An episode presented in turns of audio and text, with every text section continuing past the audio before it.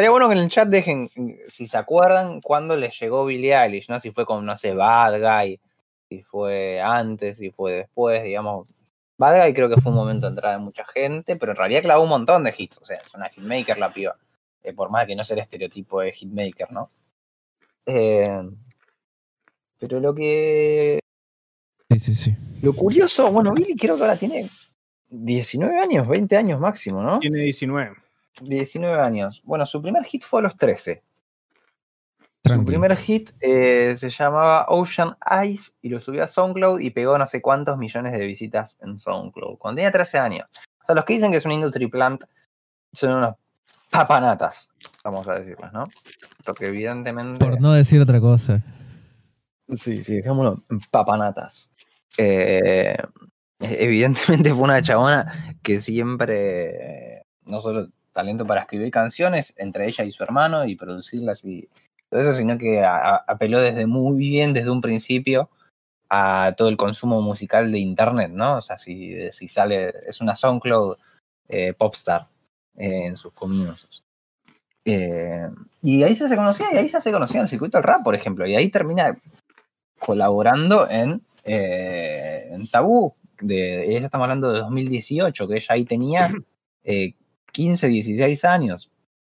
Eh, y, y nada, y no era, o sea, yo me imagino que si ahora Denzel Curry saca un tema con, con Billie Eilish, sería como, uy, ¿quién es el rapero este que, que se está colgando de la fama de Bill? Eh, está en Silence, eh, no, no, en Silence, no, ¿en qué tema está? No, no me acuerdo en cuál estaba. Creo que sí, creo que está en Silent, pero acá en Spotify no están los créditos. Canta un estribillo, básicamente. Y está muy bueno lo que hacen ese tema. Eh, encima es de los mejores temas del disco, si no me equivoco. Sí, sí, ese tema con G.I.D. y Billie Eilish. Ojo al combo. Eh, a ver, acá eh, Juancho dice que le llegó en 2017 con ese tema. Eh, Carolina está en la misma. Bueno, estamos más o menos en la misma. Yo, yo, yo debo decir que a mí me llegó porque le hacían bullying, como las páginas de rap que yo veía. Porque yo veía onda, páginas de rap, donde tú no sé, como hablando de Kendrick Lamar, típica página muy convencional de rap gringo, y la molestaban por ser como esta niña blanca que cantaba y se volvía famosa por SoundCloud. Yo estaba como, pero bueno, o sea, me parecía como raro porque no me sonaba mal lo que hacía, no me parecía particularmente nada. Y la weá mucho, mucho, mucho, mucho, weón. Bueno, Hubo bueno, mucho tiempo en que fue como muy eh, bully lo que le hicieron a Billie Eilish. Sí, eh, a la gente le encanta tirarle mierda a Billie Eilish. Bueno, le encanta tirarle mierda a las mujeres en general. Eh, y, y bueno, y- pero es terrible porque era una chica menor de edad, básicamente, completamente inofensiva. eh, que la acusaban de cosas como, por ejemplo, ser una chica de 15 años. Tipo, que era como la bardeaban por, ay, típica quinceañera. Tiene 15 años, ¿qué culpa Claro. tiene, boludo? Como, vos sos un pajero de 40 años, bardea una nena de 15. Eh, bueno. Eh, muy rancio, muy rancio, muy rancio. Pero, Pasa que, perdón, entre, entre los raperos y los rockeros, las páginas de rap y las no, páginas de la, rock. la- la gente es conservadora de cabeza de choto en todos los ámbitos. Eh, pero los raperos, no, no el público rapero, sino que los raperos sí en su momento la abrazaron mucho y fue mutuo, digamos. Eh, tiene el tema con Vince Staples y demás. Y si no me equivoco, no sé, me acuerdo de verla con fotos con Lil Uzi y así. Eh, en, en la época pre-cuarentena donde uno veía gente juntándose y esas cosas. Pero, pero nada, eh, siempre hubo como, como ese rechazo. Bueno, siempre que aparece una popstar nueva y así, el, público dice, "Ah, ¿quién, es, ¿quién la conoce esta pendeja? Bueno. Eh, acá Después está Billie Eilish, eh, una de las artistas más escuchadas del mundo y toda la bola. Y, pero bueno, tuvo toda esta etapa que está muy buena. Yo recién me estaba reescuchando este EP, que es casi un disco porque dura 25 minutos. O sea, son ocho canciones más el bonus track con Vince Staples. Con el bonus track ya son 28 minutos 59 segundos, por lo cual media hora. es prácticamente un disco. Eh, y está muy lindo. A mí siempre me gustó, pero, pero o sea, repasándolo así, porque por ejemplo el, el primer disco de ella, eh, quizás le veo como más problemas para envejecer. Sin embargo, este primer proyecto está muy lindo y siento que mucha gente como que lo quizás lo deja pasar por haberla conocido después. Eh, y que evidentemente no está tan bien producido y no es tan ambicioso y demás. Pero es un lindo proyectito inicial. Eh, o sea, yo veo ese como el debut de Billy, la verdad. El proyecto debut suyo. A mí, a mí me pasa que sí, que, justamente se siente mucho como un debut. Es que a mí lo que me pasó cuando sacó el primer disco Billy es que yo sentí que ella ya sabía que iba a triunfar. Onda las tenía todas para ganar y ella lo tenía muy claro. Entonces cuando jugó como esa primera carta de disco, tenía que hacerlo muy bien y, y supo ejecutar como todo muy bien. Entonces claramente ese primer EP es más como más que un intento comercial de triunfar a lo grande, es como un intento artístico, como de, de juntar un proyecto, juntar canciones que tengan coherencia, como todo lo que es primer intento. A mí me gusta, pero no me, no me llama como los otros dos. ¿Cachai? Los otros dos a mí me llaman mucho, mucho la atención. Y en especial por lo que tú decís, porque creo que la música de Billy, el último disco, en términos de producción, ha agarrado mucho, mucho, mucho vuelo. Eh, el hermano cada vez se pone mejor, eh, hay como un detalle en la textura de la música de Billie Eilish que es muy buena y que en esos discos no se ve y que por sobre todo destaca con la voz, eh, porque Billie siempre ha podido como manejar bien su voz, pero fuera de eso no tanto. Pero es un, es un buen primer, primer intento del proyecto. Sí. Y tiene. O sea, tiene temas como de, de toda esa primera etapa. O sea, Ocean Eyes está acá. Entonces, si alguien. O sea, creo que es un proyecto recomendable para que alguien que quiera conocer esa etapa. Eh, la Billie Eilish. pre- que ya era una estrella. O sea, yo no lo podía creer. Recién estaba viendo acá en Spotify. El tema que menos views. O sea, que menos plays tiene acá. Tiene 178 mil reproducciones. ¿Y cuál es? menos tiene. Y el que más tiene tiene 789 millones, que es Ocean Eyes. Eh, o sea, el hecho de que este es un proyecto hoy en día casi que olvidado de Billie Eilish habla de lo mega exitosa que es eh, No, hoy en y, día. y- y Ocean Eyes es, es como justamente un, un tema que se escribió como a los 13 años, 14 años, y, y que no sé, como que la letra, el cómo está escrito, no, no suena para nada como algo escrito por un niño. Sí, bueno, los 14 años desde un niño, weón, uno cuando tiene 14, weón, no, no- no sé, yo no me imagino con 14 años escribiendo algo así, ¿cachai? Como expresándome así. Es como una, es como una cabra muy madura, Billie Eilish. Y en este disco de acá, como que está como extremadamente madura en este último. Pasa que vos El tema te con pones- Khalid también fue re popular. Eso es verdad. Eso es verdad, tiene un tema con Khalid ahí. eh, viejito, que, que no está en este disco. eh, Mm. pero que era bastante conocido. Bueno, pero Khalid fue una figura medio de esas que fueron desapareciendo poco a poco. Eh, tenía sus hits y todo, y no sé qué habrá pasado con el chavo ni en cuál andará. Eh, pero bueno. Eh, y es loco, o sea, eso ya parecía una piba creativa, distinta. O sea, a veces se la quiere vender como la popstar más original de la historia y la chabona que pero poquito. O sea, es marketing, no pasa nada. Eh, y, y genuinamente apareció como una chabona creativa y yo le juro que yo era, aparecía yo en un foro y había gente barriendo la Billie Eilish y yo era- ponía che, pero la chabona talentosa, creativa, escribe buenas ca- canciones, hace hits, todo. Y se me cagaban de risa. Bueno, la historia me ha dado la razón. Pero más allá de eso, o sea, era esa la situación, digamos. Eh, como que aparecen popstar menores de edad y no sé, la gente le quedó el reflejo de Justin Bieber, que además también era completamente injustificado el odio hacia Justin Bieber, ¿no? Que era un pobre pendejo eh, que, no sé, le gustaba hacer música y bueno, resultó que se hizo mega remil recontra reconocido, digamos. Pero nada, a la gente le gusta odiar A la gente le gusta bardear.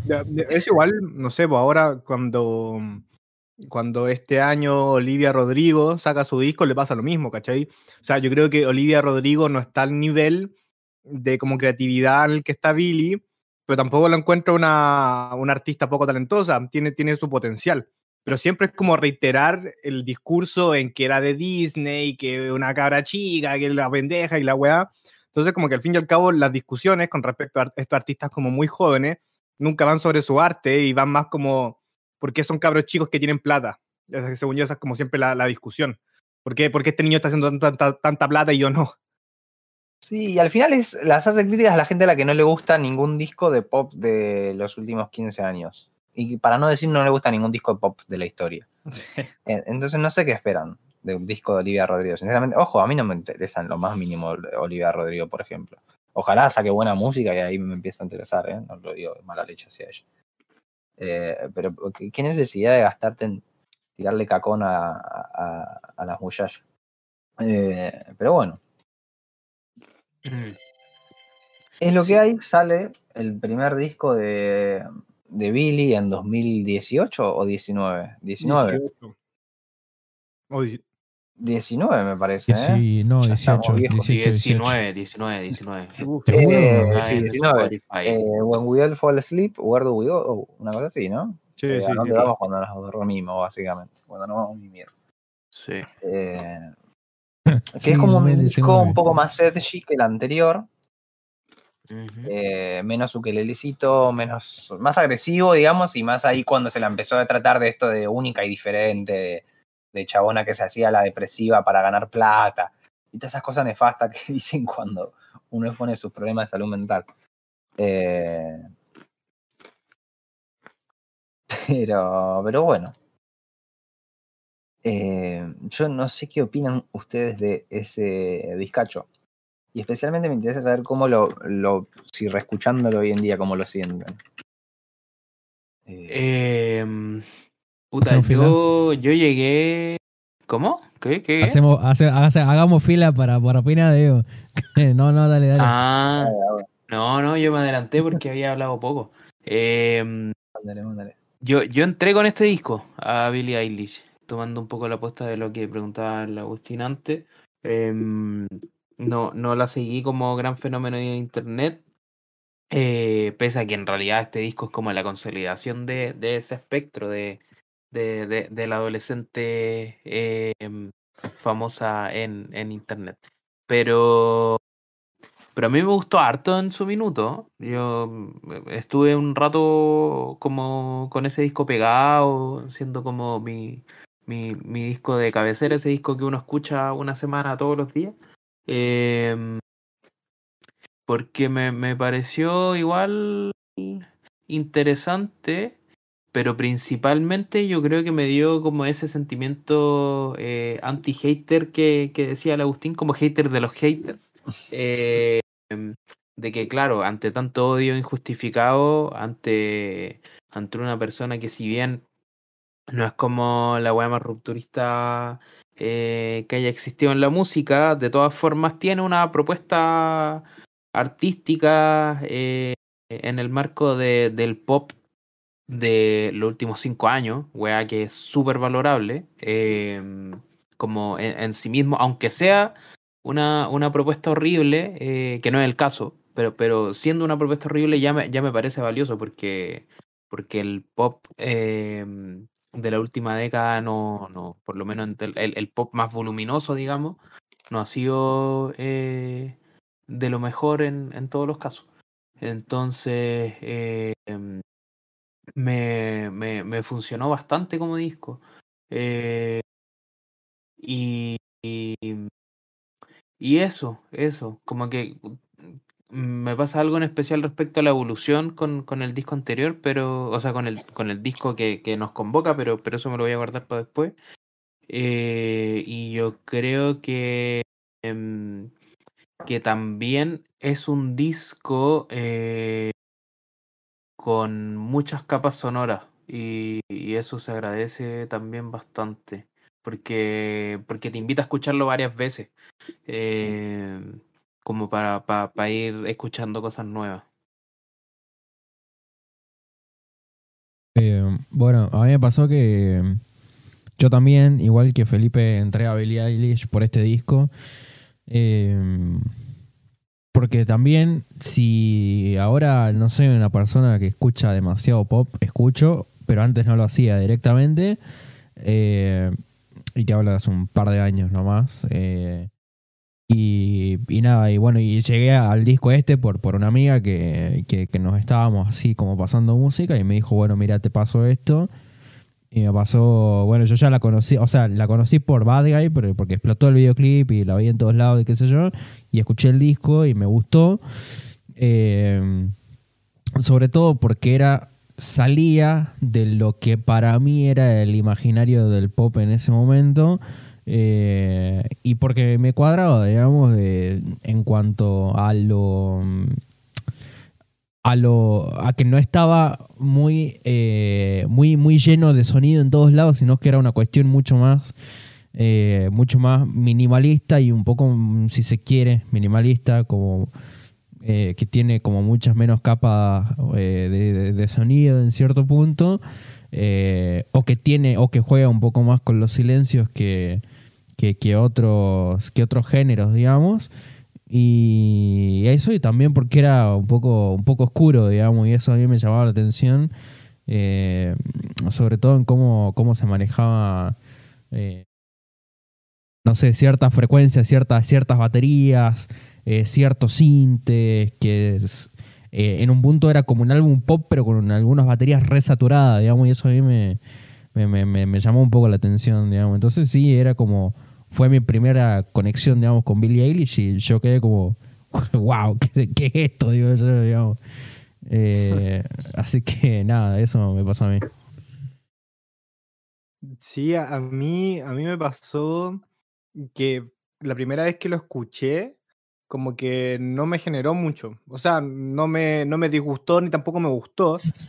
Pero creo que al momento en que le empecé a agarrar contexto al disco, le empecé como a agarrar mucho más la mano. Como al ser un, un evento como tan masivo y como tan popular, yo pensé que había sido como un disco producido en el medio estudio, una wea gigante y que tenían todas las facilidades del mundo. Sí. Pero al enterarme de que el hermano de, de esta loca hace el disco en su casa, se la ingenia para producir el disco de formas súper creativas, ¿cachai? Como, weón, buscar las formas más particulares. Creo que, por ejemplo, hay algunos sonidos que son como unos fósforos dentro del baño, hay como cosas muy particulares dentro del disco. Y que la haya capturado tan bien, y que además sea esta cabra, weón, que en ese momento tenía 17 años, weón, haciendo un disco de este tipo, eh, me llamó mucho la atención. Entonces, cuando me empecé a fijar de esos detalles y me empecé a dar cuenta un poco más como quién era esta persona, quién era, quién era Billie Eilish y quién era el hermano, eh, me llamó mucho más la atención y volví al disco, como con más, con más ganas de, de fijarme en los detalles. Y creo que eso es como un disco, de hecho, creo que este es como uno de los pocos discos, como así como pop mainstream actual, en el que yo diría, ojalá tuvierais como un buen equipo de audio para escuchar el disco, porque vale mucho, mucho la pena Mm. escucharlo así, con unos buenos audífonos, con unos buenos parlantes, da lo mismo, o no sé, en un espacio con silencio y date el espacio de escucharlo, porque hay una atención al detalle en la música y en la voz de Billy que, mm, que a mí me gusta mucho, mucho, mucho y que a mí me, me cautivó, me cautivó y lo sigo escuchando. ¿eh? Yo cada cierto tiempo sigo volviendo a ese disco y me encanta. Mm. Es una masa y es eso, es el debut de una piba de 17 Sí. Eh, que la rompe. Tiene, tiene temazos, Vaga y es una masa. Sí. Es un hitón, hitón mal y muy distinto a la mayoría de los hits que escuchamos hoy en día. Eh, y así como tiene. Vaga tiene varios momentos en el disco que son un golazo. Eh, You Should See Me in a Crown es una masa. Sí. Eh, pero para, eh, para tranqui que son el, una masa. El final de Bad Guy. de You Should See Me in a Crown también. Sí, sí, ahí Eh. cuando se la juegan, que ahora, ahora está todo el mundo hypeado con Oxytocin, del disco nuevo que también va por ese Sí. camino ahí. Sí, sí, que alguien pero que sepa le- electrónica puede la, decir. la otro de la otro de Bad Guy, boludo, eso podría ser un tema tranquilamente. A mí me llega mucho la parte de Crash Bandicoot.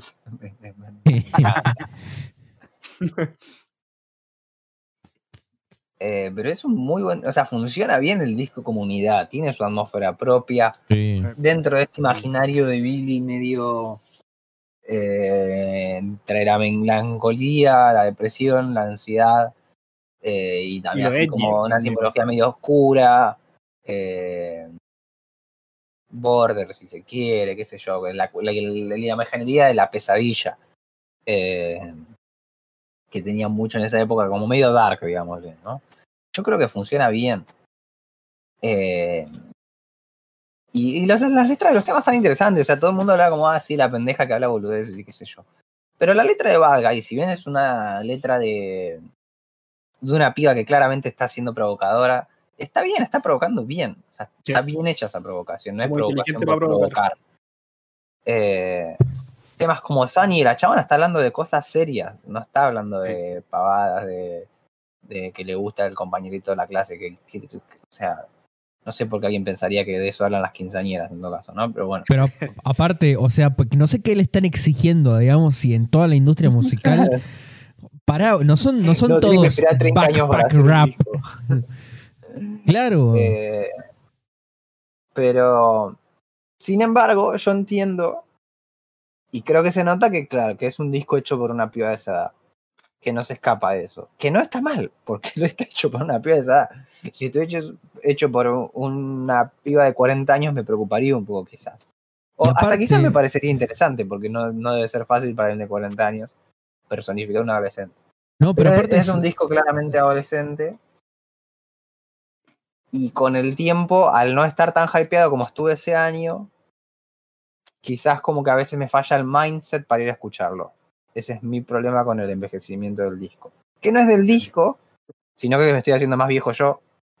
Mm. Cada vez me alejo más de.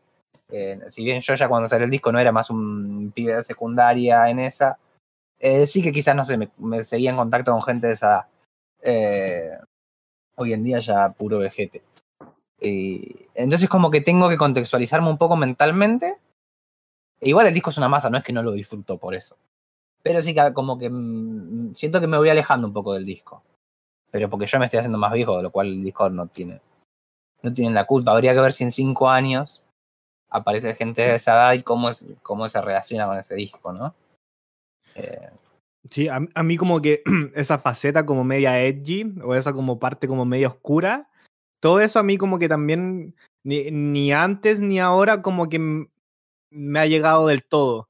Creo que hay una parte de mí que lo encuentra como un poquito como, que es como un poquito cringe, por así decirlo, no sé cómo explicarlo de otra forma, que nada, nada, pues no, no, no es que esté mal, sino que simplemente es como algo que, que, que no calza dentro de lo, de sí, lo man, que uno no tiene ganas de ir a hablar con, con gente que sigue en la secundaria y esas cosas. Esa realidad también. Eh, Eh, pero, pero creo que está, o sea, creo, creo que tampoco para los tres años que lleva el disco y yo seguir escuchándolo, y no lo escucho así cada un año, lo escucho igual, no sé, pues cada su cierto tiempo, creo que igual da signos de que ha envejecido bien, a pesar Sí. de las diferencias como contextuales. Pero igual creo que es un disco que sigue sonando muy bien y sigue sonando muy vigente.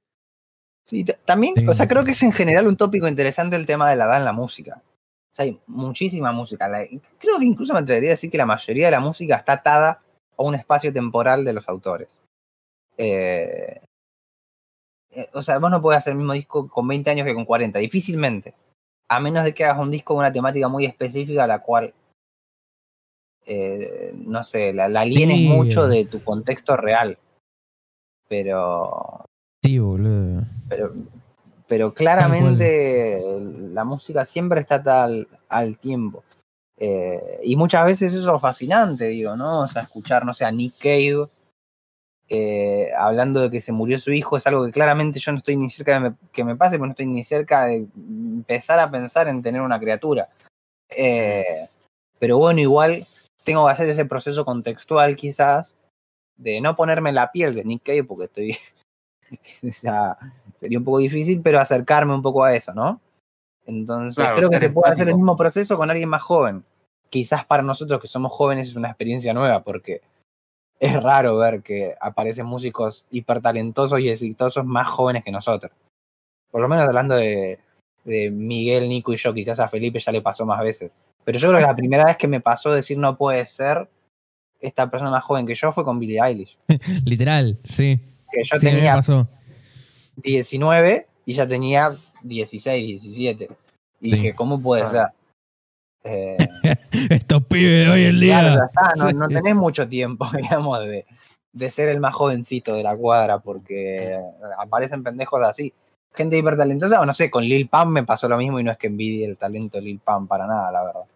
Eh, pero bueno, es eso, eh, es como la primera instancia flashera, ¿no? Igual hay una, hay una, hay una cuestión generacional para mí también porque, bueno, nosotros tenemos la misma edad, eh, vos, Agustín y yo, eh, creo. Sí, tenemos 22, ¿o no? Sí, nosotros tres, o sea, Felipe es un poco más viejo, pero...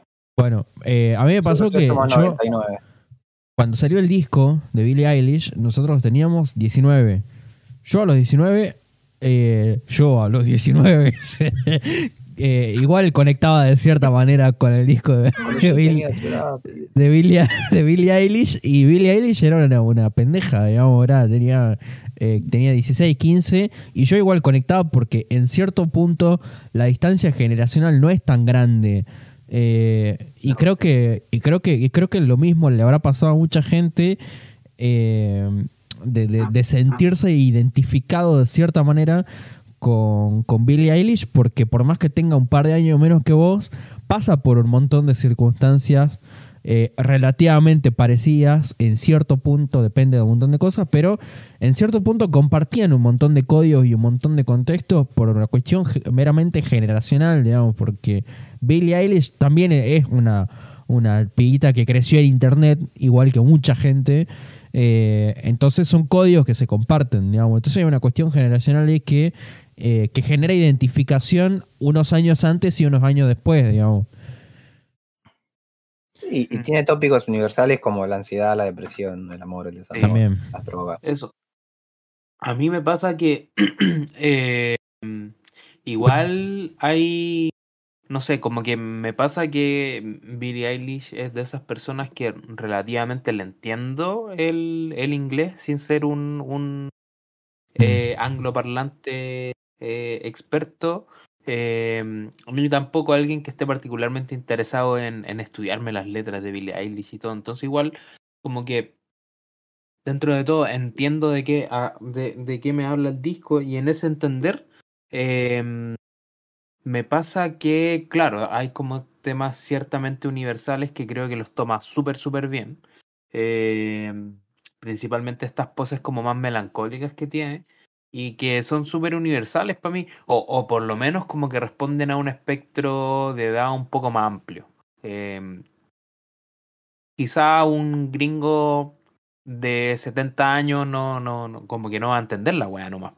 Eh, independientemente de que él esté hablando de algo que no es particularmente de, de, de, la adolescencia. Pero, pero a mí por lo menos me pasa que sí, sí, sí, sí me cabe.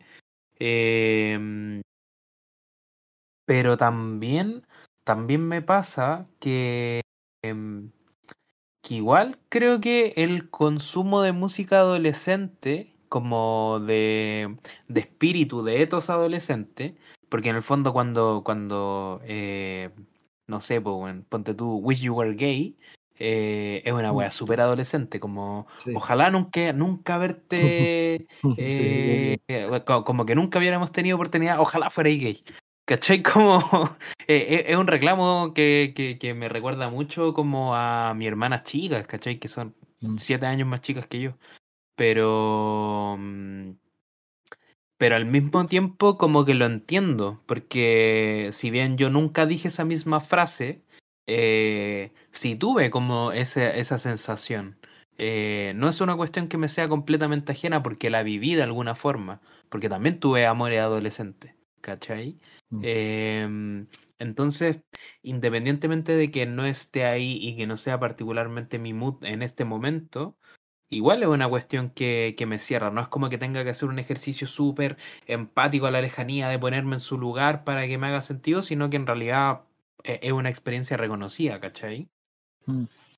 Sí. Sí. Sí, sí, sí, en verdad la infancia y la adolescencia son procesos como de la vida humana que perduran mucho como a futuro y son como etapas muy icónicas como para el ser humano y creo que Mm. Billy como que lo que hace es tomar temas muy comunes pero los toma de una forma particular, ¿cachai? De una forma que sea lo suficientemente entretenida para no quedarse como lo monótono de lo común, ¿cachai? O sea, al fin, al fin y al cabo está hablando del amor, está hablando de, de, de qué sé yo, la, la depresión, la melancolía, la ansiedad, ese tipo de cosas que al fin y al cabo no es que esté mal que sean temas comunes, pero son temas comunes, ¿cachai? Es muy normal ver el amor en la música. pero ella tiene como esta visión particular de las cosas, o al menos sabe expresarla de una forma particular que, que sea como entretenido digerirlo, ¿cachai? Em, y lo mismo pasa con, con, otros personajes. Por ejemplo, no sé, pues, con, con Dualipa, yo escucho una canción de amor y no es particularmente la forma en que escribe que yo me voy a quedar con la canción, ¿cachai? Tal vez más como la canta, el cómo dispone la canción, el cómo está puesta, pero no precisamente por cómo lo escribe. Y creo que Billy sí uno se queda mucho con eso, como, como su forma de plantear las cosas. Mm. Es que tiene una escritura particular igual, pues. Sí, sí. Eh, que es súper auténtica en el marco de, de la música contemporánea. Eh, no, no es como que sea la mejor, la mejor eh, escritora eh, en inglés, pues, no, ni nada por el estilo, pero, pero en el contexto del pop. pero lo hace bien. De, de los últimos 10 años. es genial, es genial. claro. Y, y es súper auténtico, o sea, eso de I wish you were gay. O sea, quizás, por ejemplo, Dua Lipa es alguien que uno podría agarrar las letras y quizás no detectar si las aísla de Dua Lipa, no detectar de quién las hizo, alguien de qué edad las hizo. Evidentemente uno se imagina que es una persona de 30 años para abajo, pero no está atado a una generación, ¿no? Porque trata de ser lo más accesible posible. En cambio, Billy se agarró el personaje ese. E incluso a riesgo de escribir una canción, I Wish You Were Ready, fácilmente cancelable. No tengo que hacer muchos malabares para cancelar la, eh, la verdad. Eh, claramente no es mi interés, ¿no? Eh, pero e, ese nombre podría, cualquier persona podría decir, no, pero está eh, jugando con la sexualidad de las personas que mueren año a año y el qué sé yo. Y, digamos, está fácil, el, está regalado el Scratch. pero bueno. Eh, para mí, Pure Heroine eh, es uno de esos discos que me siguen gustando aunque ya no sea adolescente, dice Carolina Fuentes. Pero bueno, Lord siempre fue como. Mm vista como una persona súper madura también igual para, para su edad, ¿no? Eh, porque también una pía súper joven. Eh, es interesante. Yo, yo, creo que si uno hace ese ejercicio, digamos, de recordar la adolescencia, como decía Feli, o buscar ahí porque está a mano, o sea, especialmente para gente como nosotros. Eh, yo también hago esta pregunta porque me pasa, con, o sea, me, me, llevó a pasar en un punto con el trap, decir, yo ya no puedo escuchar esto. O sea, yo estaba seguro cuando escuchaba trap y disfrutaba trap, de, y cuando tenga 40 años no voy a andar disfrutando mucho esto. eh, o sea, el valor que le puedo ver ahora... Es contextual. Yo creo que en un par de décadas te va a parecer como incareteable, ¿viste? Como decir, bueno, está todo bien, pero no. Como te rendís ante la, la intención de querer a, como, como ser cercano, ¿viste? Como que vos tenés un changüí de tiempo para disfrutar gente hablando pelotudeces, eh, pero no creo que dure toda la vida ojalá toda mi vida pueda disfrutar toda la música y la música hecha por pendejos boludos como suelen ser muchas veces los traperos, ¿no? Pero no sé si en muchos años puedo seguir disfrutando el primer disco Lil Pam, por ejemplo, ¿no? Eh, entonces es una pregunta que yo me hago mucho, ¿viste? Como saliendo cada vez más, porque también es eso, uno se, yo me estoy desprendiendo de la adolescencia, ¿no? Es que, que estoy así súper elevado. Bueno, se me murió mi camarita. Eh, luego que viene la reconecto. Pero hay un gatito. Ya no hay no, gatito. Bueno. eh, pero qué sé yo, es interesante. Y creo que mientras uno pueda hacerlo, bienvenido sea. Eh, porque si al final el disco es bueno. Eh, el disco es bueno y. Y nada, yo valoro que tenga personalidad, a pesar de que es una personalidad estereotípica y está súper atada a, a, todo eso, yo lo, lo valoro porque, como decimos, no todas las popstars eh, se la jugaron o les salió naturalmente, porque no sé si fue una jugada, eh, hablar desde esa postura. O sea, como que es. No sé si Olivia Rodrigo, para volver a traer ese ejemplo, que tampoco lo digo como para juzgarla, digo, eh, se animó a, a, plantarse bien plantada como adolescente, sino que quizás, claro, trató de hacer canciones para todo el mundo. Es más, algo de lo que quiero hablar un poco es del documental que sacó Billy este año, que se llama eh, The World's a Little Blurry. Eh, un documental sobre Billie Eilish que está disponible por ahí. Si alguien quiere un link, en el Discord puedo pasar un link. Eh, que me lo vi hoy justo para, para estudiar un poquito de esto. Es un documental que es un poco como apresurado, ¿no? Porque claro, Billie Eilish está por, estaba por sacar su segundo disco y sacó un documental sobre ella misma, digamos. Eh, pero es interesante y se ve mucho esto, se ve cómo realmente ella y Phineas hicieron todos los hits desde el cuarto de, de, su- de Phineas, básicamente, del hermano de Billy. Cómo graban en un estudio para nada profesional, o sea, es como si cualquiera de nosotros en las habitaciones en las que estamos ahora mismo hiciésemos eh, un disco que sacó seis Grammys y que no solo habla del avance tecnológico, sino de que ese sentimiento que tiene súper casero Billy es muy grosso, o sea, el hecho de cómo la acompaña la familia, eh, constantemente trabaja, toda la familia de Billy trabaja para Billy y se mantiene ahí. Che, qué buen Bulbasaur tenés ahí, Feli. Eh, Qué loco, tremendo, qué loco, amigo. Hermano. Y, y me costó como, como 10 lucas, weón. Si, si son No. chilenos y les gusta, pídanme el dato. También hay Bueno, link en el Discord, dice. qué lindo, qué lindo. No, no, pero me parece muy loco cómo llega el éxito de una persona a hacer que toda la familia trabaje para ella. Es un montón. Eh, Bueno. la, mamá, la mamá es la manager, parece. Es Sí, que yo, creo que tienen es, es su sostén. Vos te das Creo cuenta de eso, es su sostén. Eh, va más allá, ¿viste? Claro. Eh, como que por, hay hay una parte del documental incluso con una chabona que le pregunta a Billy eh, por qué iban a sacar Sunny y todavía no había salido Sunny, que es este tema que habla de cómo ella ve que la gente de su círculo consume drogas y se, se caga la vida básicamente y cómo lo, lo mal que se siente ella viendo esa situación y cómo bueno, la relata. Que es como un tema antidrogas, entre comillas, pero no es un panfleto publicitario, es simplemente una narración No. de lo que ella ve. Y le, le decían ahí, che, pero eh, mirá que si en un par de años te empiezas a drogar y quedas como una gila por haber sacado este tema. Y además de que obviamente le decía, no, bueno, pero qué sé yo. Tipo, no- uno puede mostrar contradicciones en su vida. Su mamá le decía, no, mirá, acá está el sostén familiar, está toda esta gente acá que está que no va a dejar que Billy caiga en ese error que ya cayeron tanta gente en su lugar, ¿no? Porque evidentemente es un peligro caer en las drogas estando en, en la industria de la música y ser así mega masiva y tener todas las presiones que tiene alguien como Billie Eilish, ¿no? Eh, si ya podemos caer cualquiera de nosotros, todos giles con la presión de, de cualquier presión que podamos tener en, en el alcoholismo o cualquier cosa, imagínate a alguien que, que, que es archi recontra remil famosa y demás. Si es que no Eh, caímos ya, pues. Tal cual. Bueno, bueno, bueno. Eh, no, pero eso es interesante, o sea, al ver cómo la- realmente la familia está ahí. Y lo loco es eso. O sea, en un momento se empiezan a cagar de risa porque el hermano le dice, che, somos millonarios. Vos te das cuenta, ¿no? Tipo, ya, eh, para ese momento el documental ya salió el primer disco, ganó los 6 Grammy, todo, y le dice, che, somos millonarios. Y siguen viendo la misma casa, ¿viste? Ahora no sé si siguen viendo, pero viven en una casa como linda, de clase media tranqui. alta, yankee, primer mundo, bien. Eh, pero realmente no es una casa mucho más lujosa que la mía, ¿eh? Hasta ahí. Hasta ahí. O sea, creo que el, el lujo extra que puede tener es simplemente porque está en Estados Unidos, digamos.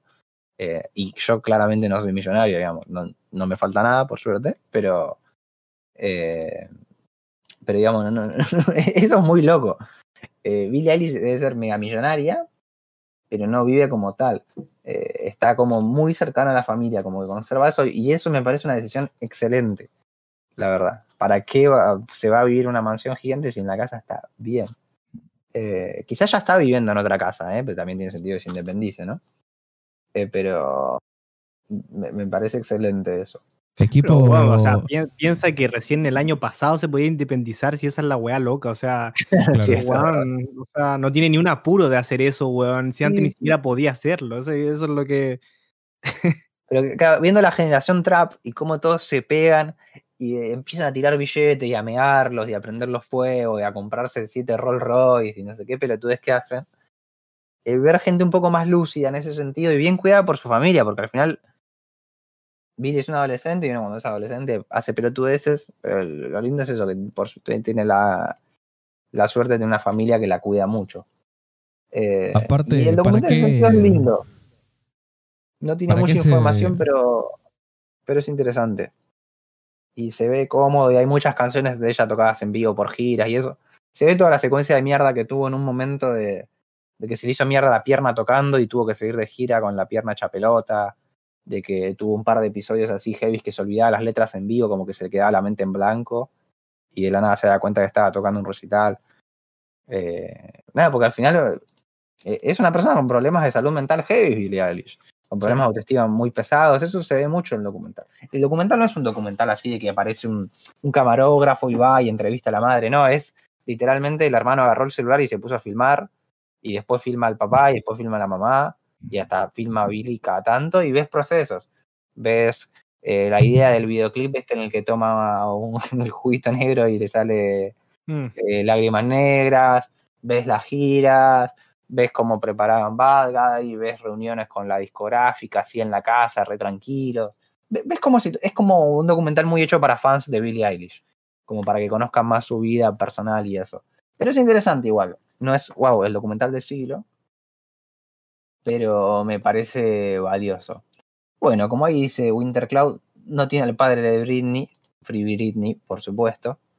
Eh, claro, o sea, familias aprovechándose de, de que le salió un hijo exitoso. Entonces es lindo, bueno, ver. eh, eso, familias que hacen lo que se supone que, que- que hacen las familias, ¿no? Pero bueno. Supuestamente Aparte- hoy día se liberó a Britney, básicamente. po. Supuestamente hoy día el padre se dio la custodia oficialmente y, y ya no debería tener tanto drama con respecto a. Hay que ver igual, es muy jodido el caso ese. Sí, no, no, sí, es terrible. diciendo, no, porque- no supongo que es un paso, ¿no? Sí, sí, parece, o sea, parece que hoy hubo finalmente una buena noticia. La realidad es que igual hubo, hubo como jornada de tribunal, no me sale cómo es la palabra real para decir eso, pero hubo como hace poco Audiencia. ahí como eso, una audiencia y no fue bien, por lo que entendí. Entonces, bueno, si esto parece una buena noticia, buenísimo, pero sí, por supuesto que Free Britney, gente. Sí. Eh, pero nada, eso, quería hablar un toque del documental. Lo que no se muestra en el documental, que fue un proceso re interesante del cual quiero hablar, y va a ser complicado hablar porque es difícil como usar las palabras correctas, pero es como todo el proceso de, eh, digamos, de a poquito como ella fue mostrando su cuerpo a propósito desde que cumplió los 18. O sea, dijo, bueno, ahora tengo 18, ahora voy a mostrar mi cuerpo. O sea, Mm. todos tenemos la, la imagen clara de Billie Eilish vestida con ropa que le queda gigante, que no muestra nada, que, que, que era eso, que eso es una lástima que ella tenga que, de alguna forma, esté medio obligada a vestirse así si no quieren que ayume a filas y filas de chabones eh, sexualizando a una menor de edad. Eh, tristemente se tenía que hacer cargo de, eso ella. Eh, pero bueno, lo hizo y a los, cuando cumple 18 ella como que toma la decisión de como sacarse el buzo, ¿no? Había sido medio así como una exhibición, o sea, había habido como un video y todo. Y desde ese momento como que el cuerpo de Billy, que no debería ser así, pero empezó a ser como una especie de tema de debate público. Eso ya sabemos que está como el orto, pero bueno, entre los paparazzis, los pajeros y toda la mierda, se veía venir. Eh, que es algo de lo que habla en el segundo disco y responde eh, de forma eh, magistral. Está buenísimo.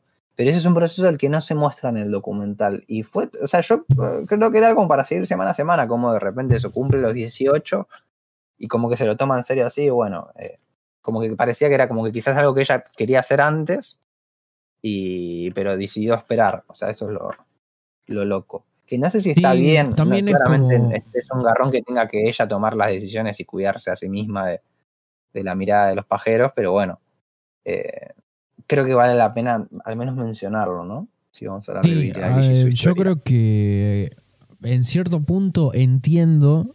eh, obviamente no sé cómo está pensado el documental, digamos. eh, si es tan casero como es, no sé si eh, había No, una, intención eh, de, de- de pensar todo desde el guion, ni mucho menos, pero eh, en cierto punto, por lo menos a nivel eh, simbólico, si querés decirlo, me parece al final como una buena decisión porque me parece que está como muy fresco todavía el tema como para que como para eh, como para hablarlo así eh, en primera persona siento que eh, siento que es algo que ella lo va a hacer sola cuando que, lo va a palabrar sola no solamente ahora en el disco sino después a medida que pase el tiempo y que vaya que vaya que se vaya que vaya madurando digamos.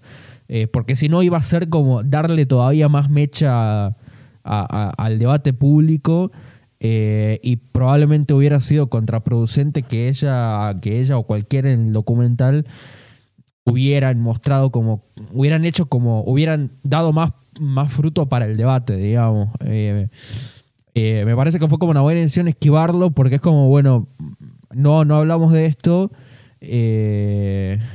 y ya, bueno, eventualmente cuando ella crea necesario, eh, saldrá a hablar del tema, digamos. Pero bueno, es algo que por ahora, de momento, está visto solamente desde, desde la performance artística de ella, que era primero vestirse toda tapada.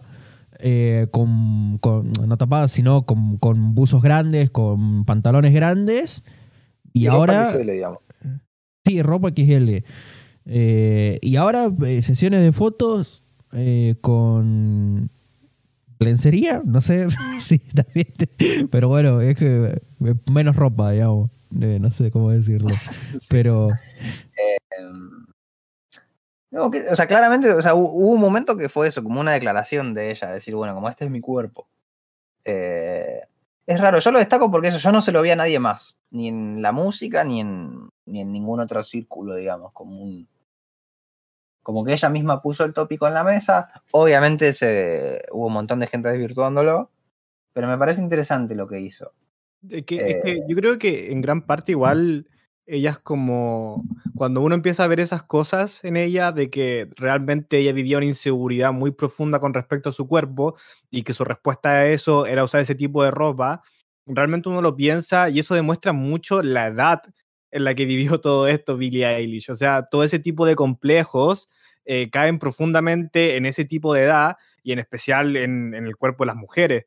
Entonces, particularmente yo creo que ella fue bastante inteligente al ser capaz de ver esta inseguridad en sí misma y, tratar de estilizarla, por así decirlo. Ella vio esta inseguridad, sabía que eso existía y sabía que tenía que tapar su cuerpo de alguna forma y lo que decidió es como volverlo como su marca identitaria por un tiempo. Por, una gran parte de la carrera de Billy se le reconoció por esta ropa ancha, usaba como estos polerones gigantes que le llegan casi hasta las rodillas, y era como su estilo. Y en algún punto la gente lo vio únicamente de esa forma, que era como un estilo, pero claramente estaba ocultando algo. Y lo interesante viene a ser que después, en este último disco, toma esta nueva inseguridad, que es la inseguridad de querer exponerse, y también lo estiliza, ¿cachai? Lo estiliza con este estilo medio como antiguo, como dice Miguel, con esta como tipo lencería. Hay como mucha propuesta de, de mostrar como el escote. Creo que ella lo ha dicho explícitamente, como que esa es la idea, como mostrar el escote públicamente. Y, y me parece muy inteligente de su parte, porque toma algo muy humano, como es la inseguridad con respecto al cuerpo, y toma algo muy con respecto al, al problema de, de las mujeres con respecto a su cuerpo, y lo ha utilizado muy a con respecto a su propia identidad y lo ha vuelto algo muy, como dice Miguel, una performance art- artística, que, que creo que es válido que se quede hasta ahí nomás. Creo que es válido que ella no tenga por qué salir a dar como una entrevista explicando cada punto de por qué se viste así, esto es así. Creo que si esta es su forma de expresar su propia inseguridad, creo que es válido. Y si quiere dejarlo hasta ahí, también es, es muy válido. Eh, a mí me parece muy inteligente Bill el cómo eh, de a poco ha logrado exponer su cuerpo bajo sus propias reglas y bajo sus propias condiciones. Sí, es, es muy interesante y bueno, es un garrón que tenga que hacer toda una estrategia de, de, de indumentaria por años, pero, pero bueno, qué sé yo. Me, me, me parecía valioso rescatar eso. Eh, y hay que ver qué pasa en el futuro. Y obvio que, nada, ahora cuando hablemos del otro disco vamos a hablar de un tema literalmente dedicado a eso, o un interludio, no sé cómo llamarlo. Eh, pero bueno, no sé si quieren hablar algo más o podemos cortar acá y después hacemos un bloque específicamente sobre eh, Happier Than Ever. Sí, Pero estaba puro por hablar eso. disco, así que. Vamos Sí, por el sí, nuevo, vamos por el nuevo. Bueno, eh, vamos a escuchar ahora eh, un tema como para no ser lo suficientemente hinchapelotas en el Discord. eh, traje otro tema de rap tucumano, menos conocido, evidentemente que los, los pasé, que los que pasé en el Discord.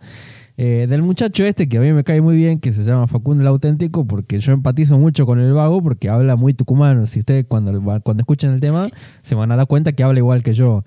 Eh, así que vamos, vamos a escuchar este tema de Facundo el Auténtico que se llama Mi Pueblo y ya volvemos. No importa dónde me transporte, mi corazón siempre le pertenecerá al norte, en la ciudad y el monte, donde la belleza se me esconde. Siempre hay buen paisaje si se mira al horizonte. No importa dónde me transporte, mi corazón siempre le pertenecerá al norte, en la ciudad y el monte, donde la belleza se me esconde. Siempre hay buen paisaje si se mira al horizonte. Ya, yeah, buen paisaje si se mira al horizonte.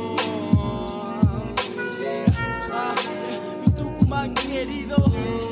Sí, Pasaje Roca 4, 4, 4, 4, 4, 4, 4, 3, 7, 4, 4, 4, 3, 7, 9.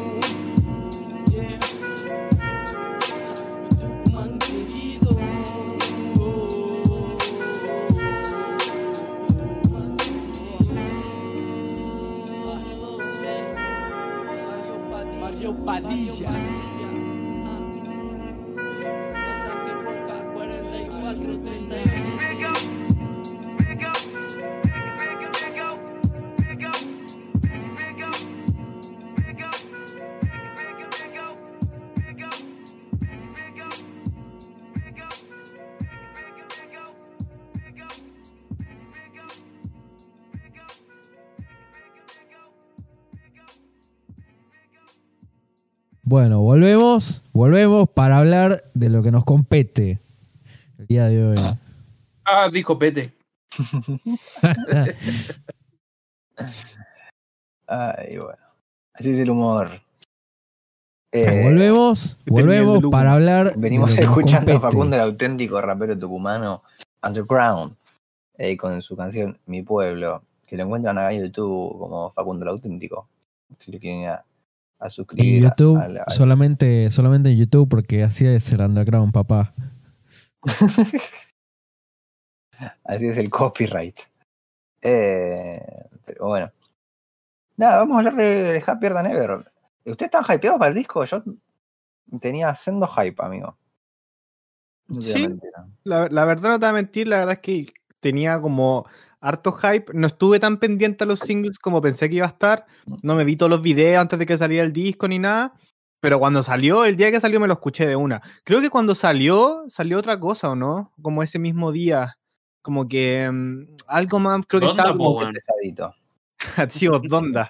Voy a Eh, con ese chiste todos los días, weón. creo que estaba Vince Staples. Entonces tenía que escuchar Parece. Vince Staples Sí. porque tenía como la cuestión con Cindy Delay y no lo escuché al tiro por eso. Pero al otro día me lo. Me, me fumé la wea así todo el día, pues, todo, todo, todo el día. Y a primera impresión no me gustó como pensé que me iba a gustar y cada vez ha ido- subiendo más. Y eso me ha tenido contento. Es bueno, es bueno. Eh, yo, No, la verdad, que no, ni enterado. Hasta que salieron ni me enteré. No seguís lúcuma, papá. Aquí estamos todos locos. Sí, sí, boludo, pero ¿Para No, qué son los viernes ah. de lanzamiento, weón? hasta. No, sí, me enteré cuando salió. Y cuando salió, obviamente lo escuché. Eh, pero antes no, no venía siguiendo ni los singles ni nada porque no me tiene. ah, No es una, no es una persona que yo esté muy desesperado porque saque música, pero obviamente cuando saca se disfruta. Eh, y me pasó con este disco que lo disfruté mucho. Eh, obviamente de menos a más, de menos a más, igual que Nicolás.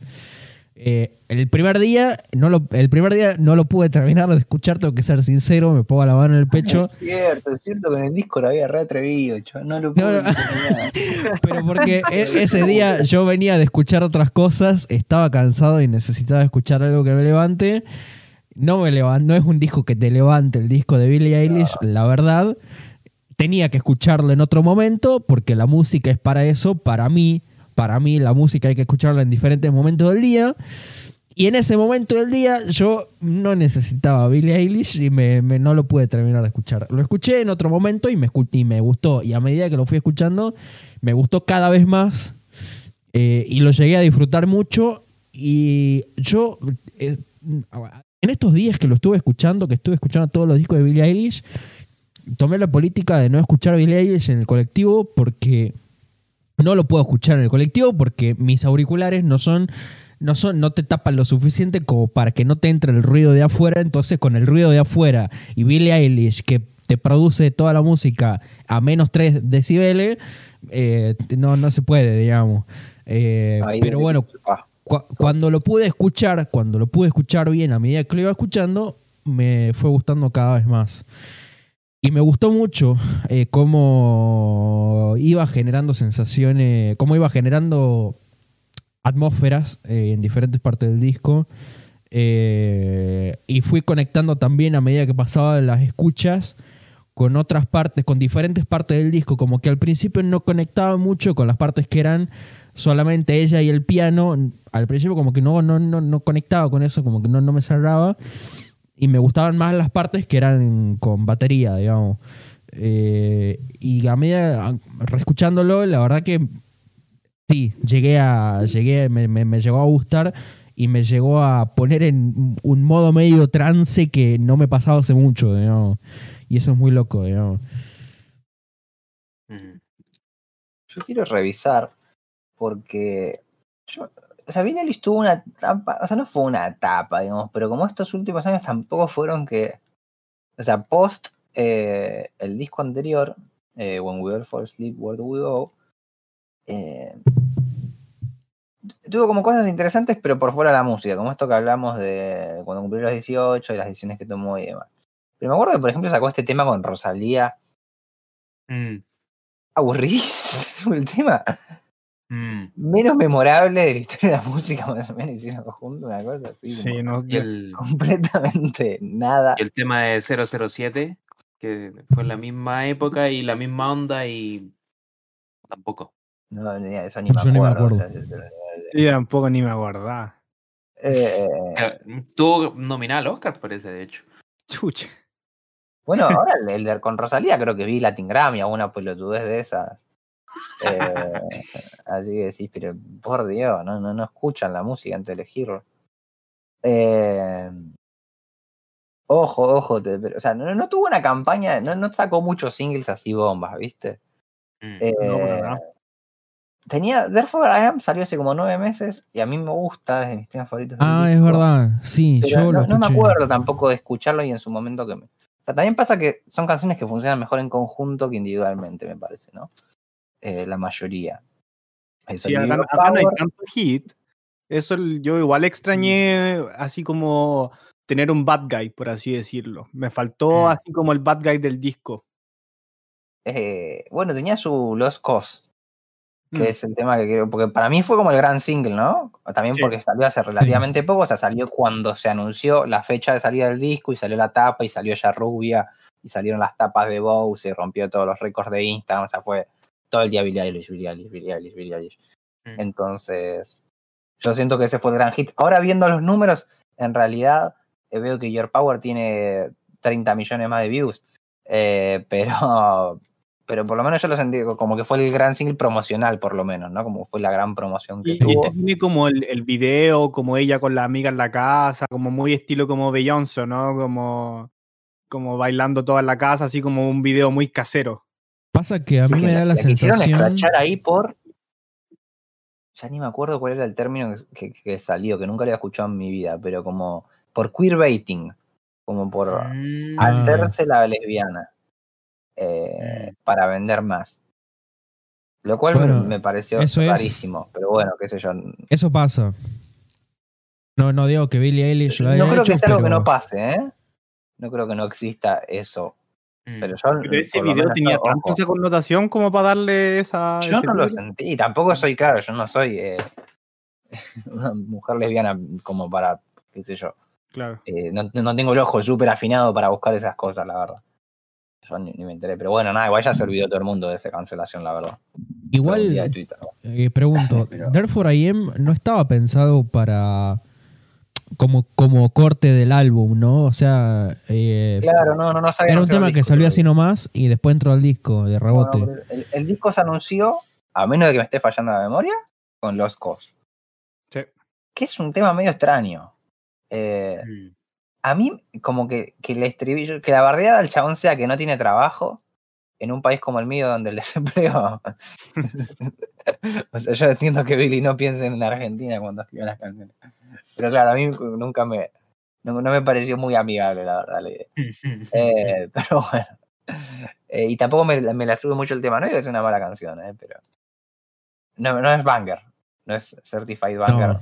eh, por Agustín. No. La verdad. Está bonito el bajo. Está bonito el bajo Sí. que ha pegado. Está bien la product. Sí, sí, está. Va, pero. Subir el volumen un poco.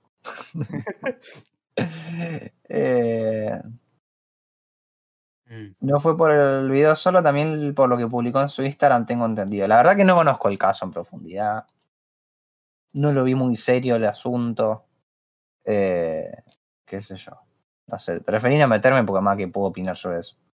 Pero bueno, lo menciono porque es parte del, de, de las cosas que le hicieron trending topic eh, llegando a este disco, de alguna forma. Eh, por lo bueno, por lo malo. Y salió NDA eh, antes del disco, y ese fue el, el último adelanto. Oye, y NDA, no sé por qué la gente agarró papa también y lo reputearon de que era una canción mediocre. No, Y, Billy se enojó, así salió como, weón, dejen de huevearme un rato, así. Con toda ¿Por qué razón. son tan malos, boludo, con la pobre? ¿Qué les hizo Billie Eilish, boludo? Es una chavana que la mitad de la guita que gana en sus conciertos la dona a que, a que el mundo salga de la crisis ecológica. ¿Por qué te vas a enojar con ella porque no te gustó una canción? Deja que le vaya bien. Eh, pero bueno. Nada. Eh, sale el disco y... A mí no me pasó como a ellos, de que fue de menor a mayor. A mí siempre me, me gustó la primera. Mm. Sí que puede ser que las canciones que hoy en día no me cierran tanto, a lo mejor me gusten más en el futuro. Dejo abierta esa opción. Bueno, es que lo escuché 70 veces, la verdad. Eh, e igual aunque se escuchó 70 veces sería distinto cuando lo vuelva a escuchar en un año, ¿no? Pero siento que tiene un parcito de canciones así como medio Billie Eilish type song, ¿no? así como eh, canciones medio modo automático de Billie, que no están mal, no son canciones cacofónicas ni nada parecido, pero no. Como que es como, bueno, de la Billie Bossa Nova, Mm. pero menos interesante. Como, como otras canciones así que son como lo, lo mismo, es el mismo efecto el que te produce, pero sin tanta gracia quizás. Pero quizás esas canciones, que, que cuando uno las ve así en general, cuando no les presta tanta atención a cada una, las ve medio de relleno, quizás esas crezcan en, en mi gusto. Pero de momento a mí me re gustó el disco de una, de una de una. Mm. Y es esa alegría de Billy no se quedó con el personaje adolescente. Billy ahora eh, es mayor de edad y está hablando como una, una persona joven, pero ya Ah, terminando la adolescencia y con, con otras preocupaciones, con otros intereses, con otras cosas que discutir. Y más adulto, menos esta simbología así de la, de la, de la pesadilla, ¿no? Que igual le venía muy bien para hablar de la ansiedad. Pero, pero bueno, eso aparece, no aparece, creo yo incluso. mm. Eh, entonces eso me resulta O sea, muy costoso. apa- aparecen un montón de preocupaciones como propias de propias de la de la adulto juventud em, que psicológicamente igual son súper interesantes eh, psicológicamente no como no, no estoy tratando de ponerme en el lugar de un psicólogo como mi, mi compañero Nico acá sino como en el fondo de, de tratar de transmitir lo que siente una una, una mente humana. Em, pero no, a mí me pasó que siento que es mejor disco, como que si lo pienso un poco em, objetivamente en el sentido de que las letras me parecen mejor construidas, que, que no es que las letras del disco anterior estuvieran malas, sino que acá me parece que van a más lugares, em, son un poquito más universales igual por, por esta madurez, altísima madurez que se pegó Billy. em, sobre todo porque enfrenta de una forma muy madura todo lo que tiene que ver con el mundo de la fama, con el que dirán eh, del que se rodea, el rollo del, del cuerpo que también mencionaban. Como que eso me parece que es súper importante. Em, y la producción también está súper buena. Creo que hay momentos donde incluso se atreven a experimentar un poco más em, como dentro del disco, porque eh, el disco anterior era súper consistente, pero, pero tenía una línea bien, bien repetitiva de alguna forma, que era entretenida porque era, era, era distinta, era nueva y qué sé yo, pero, pero que igual como que varios temas eran, eran tenían hartas cositas parecidas entre sí. Acá esto no pasa tanto en, en Happier Than Ever. Em, pero al mismo tiempo me gustó menos. Eh, como que eh, bueno, como lo, lo encuentro mejor, pero pero mm, Es eh, que en igual- teoría, sí. eh, tipo, lo, seguro que hasta lo escucharía más, pero le tengo mucho cariño al anterior también. Eh, exacto, siento que Sí, tiene un poco más de personalidad, eso sí, lo que el anterior. claro, que- eso. ¿No, no les pasa que sienten que este disco tiene, claro, como estas temáticas como ya de un adulto joven, como esta como adultez como media emergente, em, pero realmente como que la estética o el cómo está planteado estas temáticas, como si fuese una señora. Ese es como el, el aire del disco, es como una persona mirando sus años pasados, pero así décadas atrás, Bueno, sí, estos amores rotos. Tiene como este aire como Billie Holiday, cantando en un bar sola con un whisky en la mano, así, es como un aire muy triste, una melancolía como muy triste y como muy lejana hacia el pasado. Es que, o sea, tengo que pensar Eh, que es una persona que vive en años de perro, básicamente. O sea, exacto. debe vivir tantas cosas, Billie Eilish. Sí. Eh, conoce tantos países, tanta gente, le pasa tanto. Eh, Tiene digo, tanta plata. es un, es un delirio. Entonces, cl- claro, o sea, Sí, esta gente que ya te habla de, ay, cómo extraño antes de ser famoso. Claro, fue hace dos años, pero yo entiendo que lo extrañe. En todo el sentido del mundo que lo y su vida ahora es una cosa que yo no me puedo ni imaginar. Eh, pero sí, tiene esa mirada hacia el pasado. Eh, pero está bien tratada igual, me parece. Igual Sí, sí, a mí sí, me pasa. como algo positivo, solamente que me llama la atención que antes era demasiado la niña joven de internet, como media como sacada de un Tumblr maduro, y ahora es como esta señora, ¿cachai? Weón, mirando por el balcón, weón, hacia la playa, pensando en sus años mozos, ¿cachai? Cuando la buena tiene 19 años, más chica que yo, weón. Es que, weón, O sea, igual tiene su- sus momentos así de, de- de energía y cosas así. Sí, bueno, sí. está activito, sí. Pero no sienten, eh, pero pará, no sienten igual que un poco a nosotros nos pasa lo mismo. es como. A ver, piensen dos bueno. segundos. Nosotros no extrañamos antes de entrar, antes de, antes de cuando eh, que- salimos de la secundaria, por ejemplo, no sé, boludo.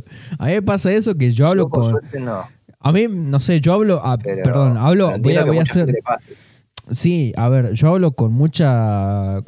con mis amigos, por ejemplo, de la facultad, y es como, uy, qué paja eh, la facultad, eh, qué paja laburar, qué paja el monotributo, eh, qué paja eh, alquilar. Eh, todo era más fácil cuando estaba saliendo de la secundaria o cuando estaba en la secundaria. Eh, y es Yo como. creo que estoy en la época que voy a extrañar de mi vida. Probablemente. Ojalá que no, ojalá que me siga yendo bien, pero. Pero por eso- yo la, la secundaria la pasé muy mal. Eh, Mm. Cada tanto sueño que estoy cursando inglés en la secundaria. Y son mis pesadillas. Esas son mis pesadillas. Estoy en clase de inglés y me quedan tres horas de clase de inglés.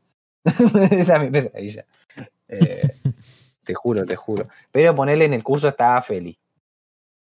Tipo, no está en pesadilla, evidentemente, ¿no? Eh, pero es eso, vuelvo a la sec- estoy en la secundaria, de un día me digo, uy, tengo que hacer otro año más. Tipo, es eso. Como que por alguna razón tengo que hacer un año más de secundaria. Como que tuve que volver. Yo en mi sueño ya sé que hice varios años de universidad y todo, pero no importa. Tenés que volver a la secundaria, pibe. Y, y tenés que ir inglés, siempre inglés. Eh, la, me aburría inglés. Terrible, terrible, terrible. Eh, Bueno, es verdad lo que dicen en el chat de la cuarentena, que también Sí. nos puso a todos un poco también. Necesariamente la que pensar en la vida antes de la cuarentena. Nos sentó a todo de culo. Eh, Eso, eso es, eso es muy cierto, sí. boludo. Pero, o sea, a, a mí personalmente me da la impresión que una persona con el poder y la plata como Billie Eilish, la cuarentena no la sufrió. Yo dudo que Billie se Eh, quedara encerrada No, en casa. pero sí. Yo creo que sí, eh. Billie podría haber pasado la cuarentena en un avión si que ella quisiera. O sea, weón, podría haber volado toda la cuarentena. Entonces no, no creo que sea por ahí como realmente Igual como... como la yankee progresista que es, yo creo que debe haberse encerrado bastante en cuarentena. Ojalá- Tranquilamente ojalá- podrían haberlo hecho, porque está en ojalá, Estados pero- Unidos y allá les chupó un huevo. Pero yo cre- me imagino que se debe haber guardado bastante. Eh, Y aunque no, y aunque no, y aunque hubiera hecho lo que hubiera querido, le hubiera afectado igual, creo yo, en la situación. Sí, de obvio, no, sí, yo, no- yo no digo que no, yo no digo que no, yo creo que independiente si tenga un billón o un millón o 100 lucas en la cuenta bancaria, eh, creo que tiene el derecho de, de pasarla mal con la cuarentena. Pero a lo que voy yo es que no es como Charlie XCX pasándola mal con la cuarentena, es como otro tipo de claro. persona, va por otro lado, creo que ella como que tiene como muy dentro esta sensación de nostalgia y que cada vez se le va aumentando más y más y más porque cada vez es más y más famosa y cada vez más y más complicado ser famosa. Entonces, eso me llama la atención porque hay una forma de relatar estas cosas que es como si ella estuviera relatando cosas de una persona que le es ajena. Como ella está hablando de una persona que ya no es, ¿cachai? Que igual tiene sentido. Billy ya no es la persona que era cuando tenía 12 años, porque ya a los 13 ya era famosa. Pero cuando tenía 10, 8 años, 9 años, claramente era una niña de los suburbios normal que tenía la ambición de cantar y de repente nada, todo el mundo la conoce. Entonces, claro, cuentan las cosas como si fuesen muy, muy, muy lejanas. Sí, porque también pensá que, a ver, yo voy a hablar un poco medio sin saber, ¿no? Pero hay todavía una parte latente de esa infancia, adolescencia, y parte de esa infancia, adolescencia la pasó ya siendo famosa, digamos. Entonces como que no transitó eh, ese proceso de crecimiento y de aprendizaje eh, con, con la tranquilidad, entre comillas, que tiene una persona que no es famosa, sino que eh, la pasó siendo en medio de un torbellino mediático, digamos. Sí. Sí, y también hay una cosa que es que a los yankees la nostalgia les encanta. Claro. Encanta. Y yo un poco no entiendo porque acá en Buenos Aires es lo mismo. El tango, es, por ejemplo, es una música mega nostálgica. Eh, Y que no, no creo que sea algo que pasa en todo el mundo. Yo, por ejemplo, con Chile nunca sentí eso, que sean así de nostálgicos y el pasado, porque más vienen de un pasado reciente bastante choto. Eh, pero en cambio, los yankees siempre, viste, Lana del Rey, viste, es el zoom de la nostalgia de algo que ni siquiera vivieron. Eh, tipo, los, los años 20 antes de, de la crisis, de los años 30 están hablando, viste. O sea, Es que no nos pasa, nos a nosotros, boludo. del tienen 19. nostalgia de esa época. Creo que, ah, no sé, eh, por ejemplo, a Brasil no le pasa, digamos, porque el carioca de Bossa Nova es eh, alegría en cierto punto, digamos. La música eh, y la música afroamericana en general, eh, pues en cierto punto, bueno, no, no quiero generar, pero a ver, poner la música africana, eh, Nueva Orleans. Nueva Orleans festejan la muerte. Las la tribus africanas festejan la muerte, boludo. O sea, ¿qué, qué nostalgia van a tener. de- Claro, bueno, sí. Ya, pero es- al mismo tiempo cultura. tenía el blues, po, weón. Claro. Sí, también. Eso, por eso, Igual- por eso, por eso no seguía hablando, digamos. nostalgia. Sí, pero, pero. No, le, le O sea, tristemente eh, también hay gente que si mira para atrás, eh, peor. Sí, no me mierda. Sí. Si los bluseros miraban para atrás, ya los bluseros. Ya la tenían muy jodida. Eh, pero bueno, eh, ahí hablan del efecto Bad Bunny. Bueno, sí, Bad Bunny es un gran capitalizador de la nostalgia. eh, Sí. Como fuente de inspiración. Sí, es- esa gente que vio el video, po. La gente que- Claro. Sí, la gente Igual, igual yo creo que la, la nostalgia de Bad Bunny está como un poco más capitalizada, ¿cachai? Es como un poquito más marketeada. A mí Sí. esta nostalgia de, de Billy me parece mucho más genuina. Como que noto una pena como muy dentro de ella, que debe ser eh, por culpa de claramente su salud mental, que ha arrastrado por muchos años. Mientras que la de Bad Bunny es más como, es casi que una Bad decisión Bunny de está re bien, amigo. Sí, sí. es un hijo de puta. Bad Bunny No, está Bad Bunny de verdad está en su pico. El chabón está en los, los años mozos. Va a la WWE. Se pone- Y desde hace varios años. Claro, sí, sí, sí. Claramente Bad Bunny no quiere volver a cuando era cajero en un supermercado. No, no, no, Lo dudo muchísimo. Eh, Pero tenía el amor de ella, po, weón. Tenía la. Claro, claro. De Que eso se vale más que trata. Ferrari. Qué grande, ¿no? Así que el amor se lo creo, el amor se lo creo a Dani siempre. Es un verdadero tú romántico. Eh, pero bueno. Eh, Por su pollo.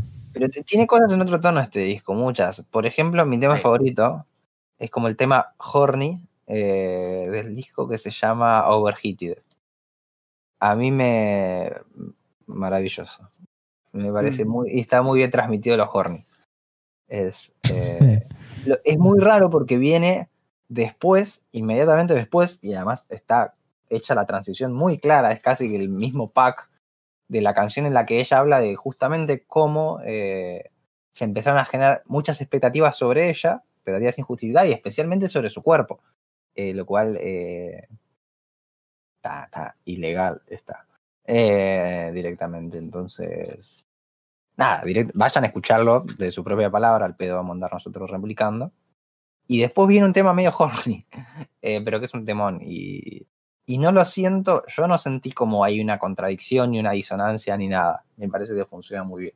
Hay una gracia de producción musical que lo hace funcionar bien, pero es muy No, y sólido. aparte, y aparte como que discursivamente eh, es el darse, darse el lugar para, para desear y ser deseada, digamos, un poco.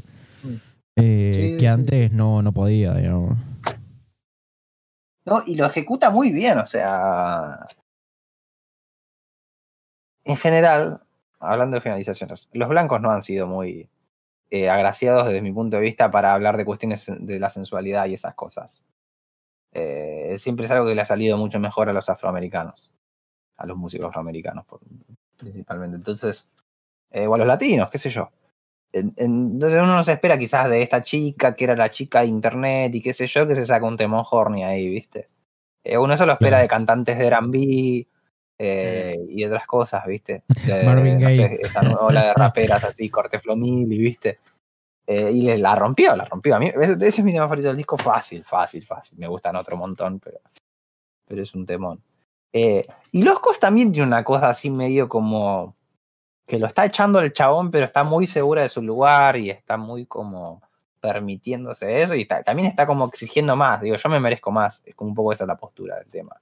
Eh, bueno, es en verdad, es- esa postura creo que está durante todo el disco, como esta postura Sí. como muy firme de saber cuánto vale y de cuánto merece, ¿cachai? Entonces no, no estaba a perder el tiempo ni con gente que le exige mucho, ni con hueones que, que no, no sirven para nada, y así, ¿cachai? Como que creo que no es únicamente que Billy se haya vuelto segura con respecto a su cuerpo, sino que eso es como parte del pack de que ella se siente muy segura con respecto a quién está haciendo, ¿cachai? Como si ella es una de las artistas más conocidas del planeta Tierra, es por algo, y ella se está dando cuenta de eso.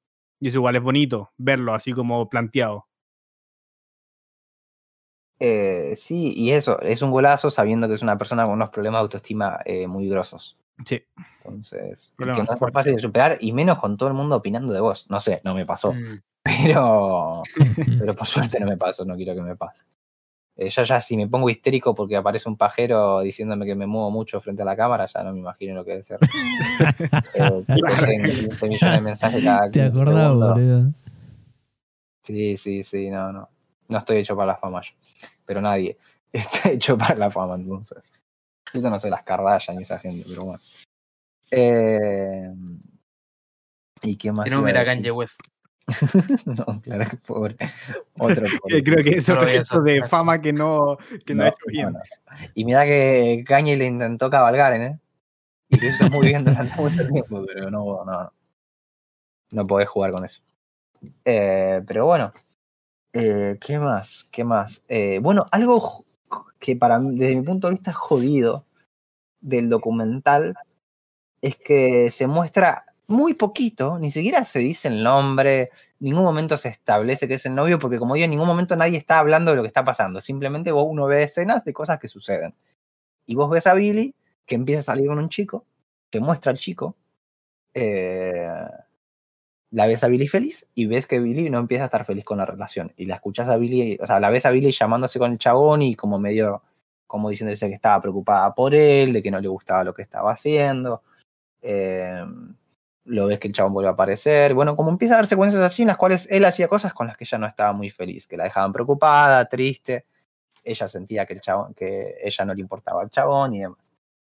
Y ese, y que- como que es muy clara la conexión con las cosas que muestran ahí, con exactamente lo que narra la canción Happier Than Ever. Digo, por ejemplo, se lo ve a ella retándolo a él porque volvió a la casa borracho manejando el coche. Y literalmente en la canción hace referencia a eso. Y no, no sé cuánto tiempo tuvo Billie Eilish para tener relaciones eh, con chabones que hagan eso. Pero tipo, son como las mismas palabras de esas conversaciones que después aparecen en esa canción. Ahora, que ella exprese su desamor me parece perfecto, fantástico, divino. Si me quejo, soy un gil. A mí me preocupa un poco que muestre la cara del chabón. Como que dudo que tenga ninguna mala intención. Pero digo, ¿cuántos miles de personas vieron ese documental y pueden hacer el link de que ese es el mal novio de Billie Eilish? Eh, Mm. y se lo puede llegar a cruzar eh, y hacer Ah, en cosas el que hacen la documental, gente que está loquita y fanática. Es, me- es ligeramente peligroso. No digo como cancelemos a Billy porque hizo esto. Digo, no, eh, fue una decisión que a mí me hizo un poco incómodo. eh, mostrar al chabón. Porque todos, cualquiera que se lo cruce y vio eso sabe que él no fue un buen novio con Billie Eilish. Y si uno es un mega fan eh, y le genera un odio a esa persona porque ama a Billie y en su Va a buscar un palo sentido, y lo va, le va a hacer cualquier Claro, lo va a putear, qué sé yo, puede llegar a generar, ojalá no, pase nada, quizás no pasa nada. Pero, Ojalá. digo, no me parece mal que se muestre las escenas de que ella está sola, enojada con su novio y qué sé yo, pero cuando se la toma, no se lo nombra nada, no se sabe el nombre del chaval. Pero igual es un poquito peligroso. Pero bueno, si alguien quiere ver la, la historia de la canción Happier Than Ever, que además es la canción que le da nombre al disco, en el documental la van a ver.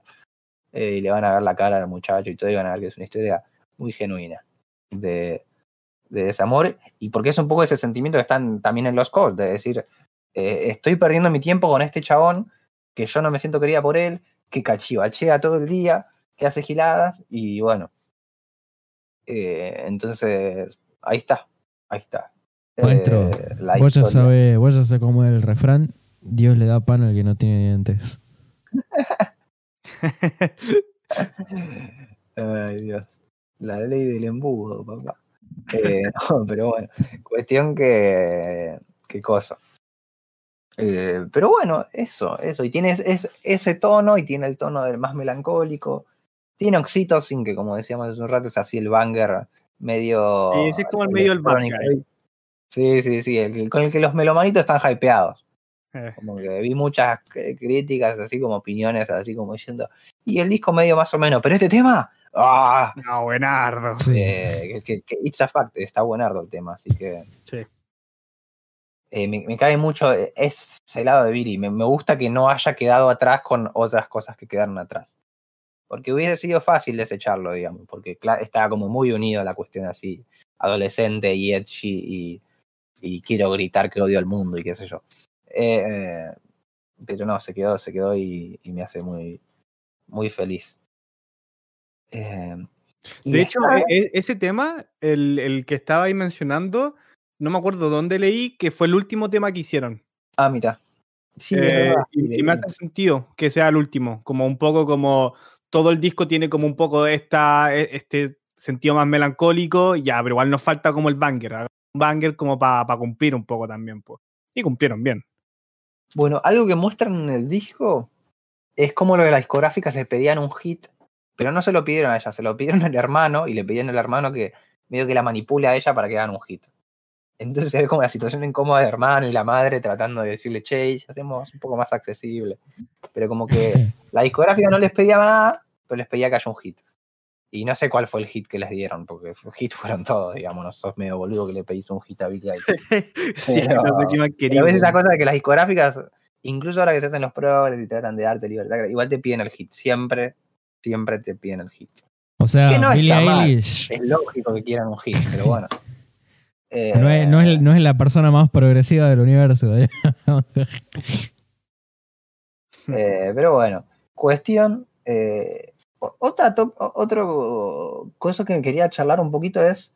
En Happier Than Ever tiene esto que está pasando, bueno, tampoco mucho, pero que lo hemos visto varias veces y que no es como hipernatural, que es que el anteúltimo, antepenúltimo tema de un disco muy exitoso, la segunda mitad es un tema de pop punk. Como que varias veces vi esto ya. Está en el disco de Bad Bunny, en Yo hago lo que me da la gana. Y recuerdo haberlo escuchado en algunos discos que los escuché menos porque no sé, me gustaron menos, entonces no le di bola. Pero esto de que está volviendo el pop punk, Eh, bueno, fue a vomitar. ¿Qué pasó? Miguel salió corriendo, ¿no? Miré el celular un segundo y de repente Miguel no estaba. y, y se sintió como la botella. Eh, en, en, en Olivia Rodrigo también está, pu. Sí, Ah, bueno, mira, ese disco lo escuché muy por arriba. Eh, Pero en ese disco funciona bien, weón. Yo, esos temas medio pop sí, punk me de Olivia. Rodrigo están tan buenos. Verás, Yo odio el pop punk, personal, va, lo odio el pop punk. Trato de no juzgar los géneros per se. Pero si hay un género que me atrae muy poco y todos sus tópicos me, me alejan, es el pop punk. Entre Mm. otros. Lo que pasa es que en el pop Pero- punk, como que podéis tener a Olivia Rodrigo o también podéis tener a Machine Gun Kelly haciendo pop punk. Mm. Bueno, la Machine Gun Kelly es el, el SIDA. Pero yo no digo que Machine Gun Kelly haya revivido el pop punk ni nada parecido. Pero sí creo que es de los responsables de que artistas mainstream hayan visto que podían eh, pegarla haciendo eso. O sea, hay gente haciendo pop punk en el under muchísima y gente que incluso a mí que no me gusta el género la rompe como Jeff Rosenstock o esta banda chilena que siempre me olvido el nombre pero tiene un disco de 2017 que debe ser mi disco favorito pop punk. Eh, que dicen algo como prendamos fuego la moneda, una cosa así. Eh, Poder Fantasma. Poder Fantasma, ahí está, alta banda. Sí, buenísimo. Eh, o sea, no, es- no es que desapareció el pop punk, pero sí desapareció el mainstream y hay gente que lo está volviendo a hacer, como Bad Bunny, como Billie Eilish, como Machine Gun Kelly también. Bueno, no es el ejemplo que queremos dar, pero bueno, ahí está. Eh, y eso me parece flashero. No sé qué, qué opinan ustedes del que el pop punk revival, que igual tiene sentido, pues es un género que pasaron 20 años y... ¿A qué te referís con playero? ¿Cómo? ¿A qué te referís con playero? ¿Quién dijo playero? ¿Tú dijiste, ¿Tú dijiste eso, no? ¿O escuché mal? No. Flachero parece. Flachero. Ah, es flashero, sí, perdón, jerga argentina. Eh, allá le dicen eh, como que me friqué, es que me flasheé. ¿Puede ser? Es, es- es lo- mismo, en vez de flashear, friquear. Si no me Flipar. informaron mal mis otros amigos chilenos. Eh, sí, es loco, es loco, básicamente. Mm. Eh, pero nada, no sé qué opinan. Sí, hay un. Porque es esto, es como una canción por disco igual. Sí, Nada siempre es una. planeta. Nunca, nunca va a ser como el disco, a, a menos que sea Machine Gun Kelly y hagáis ese tipo de atrocidades. Pero sí, pues siempre es como la canción. A mí, a mí tampoco me, me- O sea, por ejemplo, creo que justamente en Billie Eilish hubiera caído bien en el disco anterior y no en este. Como que creo que el disco anterior tenía como esa energía un poquito Sí, más como de persona joven, más como ya saltemos, vamos, vámonos un poquito, como liberemos la energía. Acá no, pues creo que es como otro el ambiente que se genera, ¿cachai? Un poquito más como sentémonos a escuchar esto y vamos a llorar un poquito. Entonces, claro, como el tema de pop punk, como que, cree, que queda un poquito como fuera y no queda fuera como el otro. ¿Cómo se llama el Oxycon? ¿Cómo se llama el tema? Oxytocin. Oxytocin, eso. Oxytocin también queda fuera como dentro del estilo del disco, pero queda bien fuera, ¿cachai? Igual es como un banger que funciona. Pero ese, mm, no sé, no, no me cautivó tanto. Igual, eso, o sea, como que yo veo la fórmula esta de sobre el final del disco, meter como un clímax, eh, así, porque ese, ese es como el momento en el cual ella se redescarga y lo reputea al chabón, Claro. le dice de que me estoy gastando mi aliento en vos, que vos sos un gil, que me haces preocupar y yo como una pelotuda acá, cuando, no sé, podría estar tranquila y feliz. Si al final es, literalmente es, es happier than que significa más feliz que nunca, y es cuando no estoy con vos, estoy más feliz que nunca, o sea, es eso, digamos. Eh, entonces como que le hace ahí todo el descargo al, al, al, al panflín ese. Eh, yo creo que sí, que funciona igual. Digo, no me gusta. Incluso esta personalmente me parece bastante genérica. El fraseo que ella tiene, la forma en la que acompaña el compás y la batería y la guitarra. y- Claro. es como muy pop punk genérico. Eh, o sea, pop punk genérico mainstream de los fines de los 90, principios de los 2000 y todo. Bueno, la época auge del comercial del asunto. Eh, Pero igual lo digo yo siendo, no siendo fan del pop punk, qué sé yo, quizás una persona así fanática experta opine otra cosa. Siento que el disco se sentiría muy raro sin ese clímax. Sí, no sé si se sentiría raro, pero yo siento que funciona, porque al final es la canción que le da nombre al disco y es un momento que amerita un clímax, así como ese descargo de ella contra el chabón, así como pleno. Entonces, no me parece mal la, de, la decisión. Sí que es un disco como no hi- hiper como- no está toda la misma atmósfera por todo el disco, o sea, No, no, no. Billy Bossa Nova no tiene nada que ver con Oxytocin, no tiene nada que ver con Mm. Overheated y así. Entonces, es variado, no está hecho así como a la perfección de que uno dice fue a la obra en la cual hay una simetría y un como que todo se complementa y qué sé yo, pero igual funciona, para mí funciona.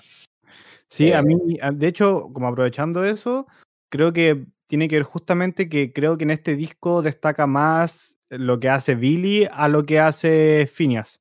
Mientras que en el disco anterior destacaba más los de Phineas porque Phineas le dio más coherencia musical, había más Claro. textura. Acá también está todo muy bien producido y suena bueno, la raja.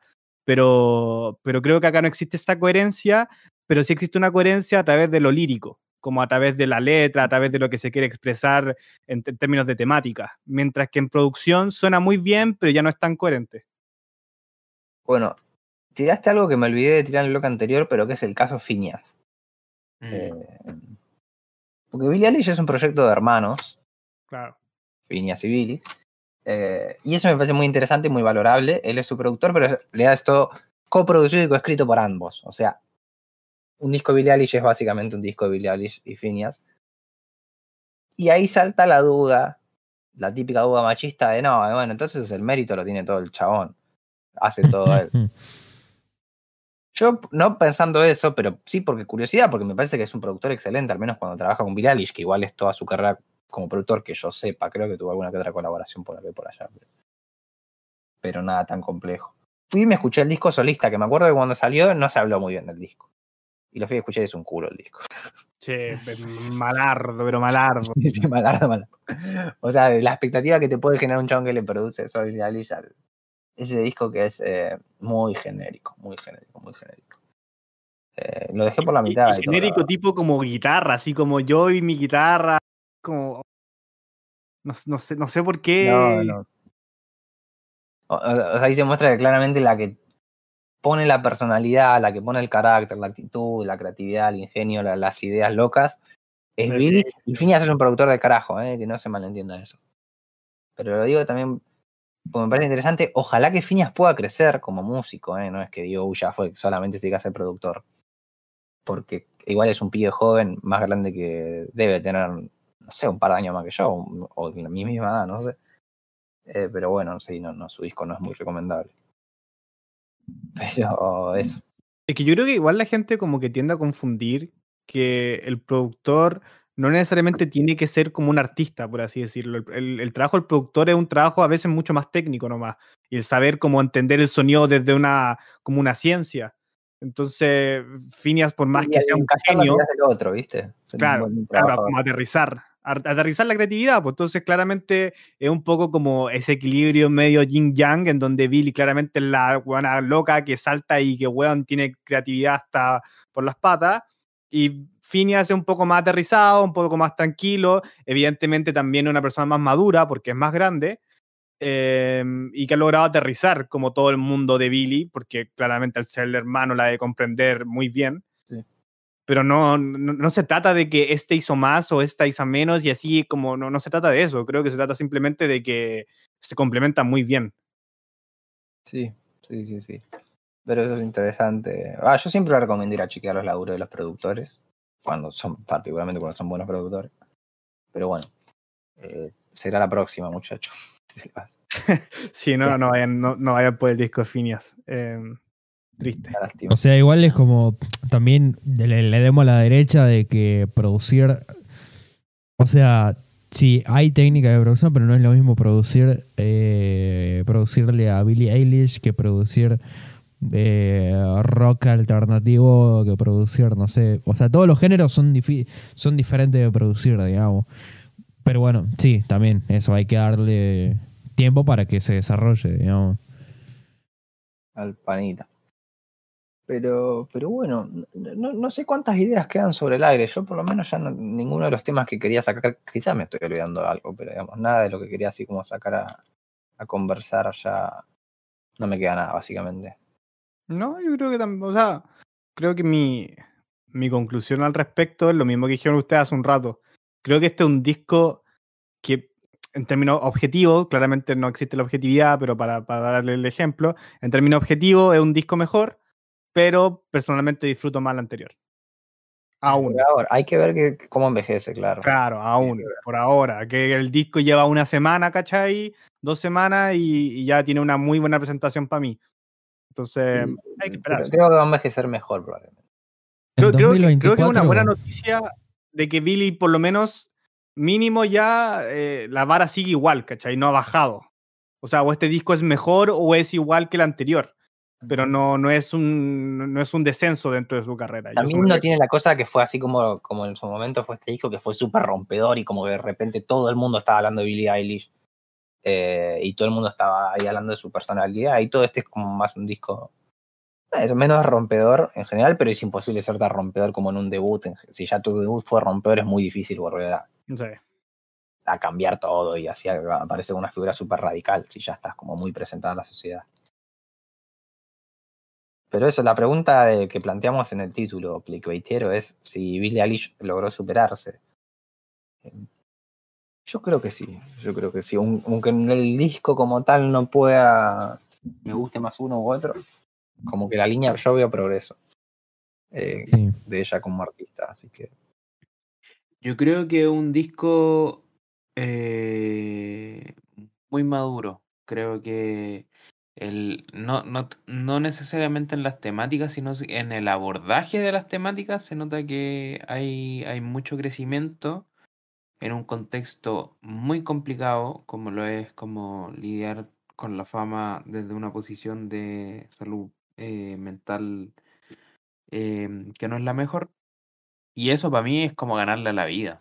Es así como ya es suficiente, pues, weón. ¿Qué, qué más le podéis pedir? Eh, así que estoy de acuerdo. Sí, adhiero. Eh, fue, bueno, fue progreso y...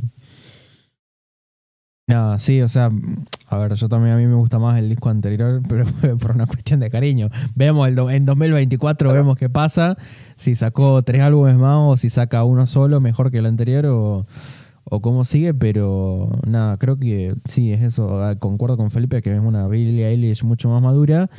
Eh, y que bueno, nada, eh, eh, va actuando acorde a, a la edad eh, que tiene y su narrativa coincide con eso, digamos. A mí lo que me gusta, como para terminar, como creo que lo que más me gusta es que es una persona tan joven que creo que ni siquiera siento que esté cerca de su tope o de su límite. que le queda tanto, tanto, tanto por hacer, tanto por crear y como tanto que conocer, que realmente es muy probable que los próximos dos discos de Billie Eilish, por poner un ejemplo, vayan a ser eh, igual de ambiciosos, al menos. No sé si de la misma calidad, pero van a tener la misma ambición, ¿cachai? Porque seguimos hablando de una persona que tiene 19 años. Y yo con 19 años tenía ambición con mis cosas. Imagínate esta cabra, weón, que el artista número del mundo. Entonces, nada, pues creo que está bien encaminada y eso me alegra mucho. Creo que tiene la compañía correcta y eso me alivia. Y espero que siga siendo tan bacán como lo es, pues.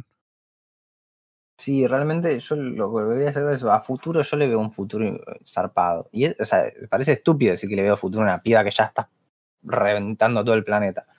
Pero yo siento que en 50 años vamos a poder ver hacia atrás y analizar la discografía de Billie Eilish como, mira, en esta década hizo esto, en esta década... O me encantaría, ¿no? O sea, hay, hay mucha gente que se estropea, tristemente. Pero yo le veo todo el potencial del mundo para en 10 años estar sacando otro discazo porque ya tenemos dos discos, tres etapas distintas de su carrera, como, como su presentación hacia afuera, su indumentaria, sus videoclips, su estética, eh, todo. O sea, ya los, los dos discos que tiene y SP, yo ya veo tres etapas marcadas. Entonces, alguien que tiene ese potencial de crear y buscarle la vuelta y de superar las adversidades que se le han presentado hasta ahora y que ojalá no se le presenten muchas más así muy eh, jodidas, jodidas. eh, yo creo que realmente mucho potencial para hablar de, de una de las artistas así grosas de estas décadas. ¿entendés? Mm. Eh, pero bueno. Acá en la votación de, del YouTube, que le aprendí a poner las encuestas, eh, la gente prefiere Happier Than Ever con un 56% por sobre When We Will Fall Asleep, etcétera, con un 43%. Está muy Listo, bien. Ganó.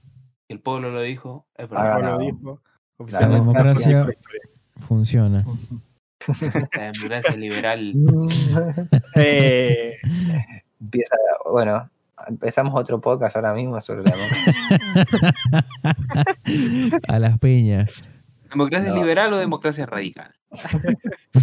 A mi virgen. no, de- em, debate sobre democracia para los que se suscriben, pues, ¿cachai? Como la platita, pongan la platita y discutimos sobre democracia. Ah, Ahí discutimos sobre mira, marxismo. qué tirónico. Eso, eso, eso, eso, eso.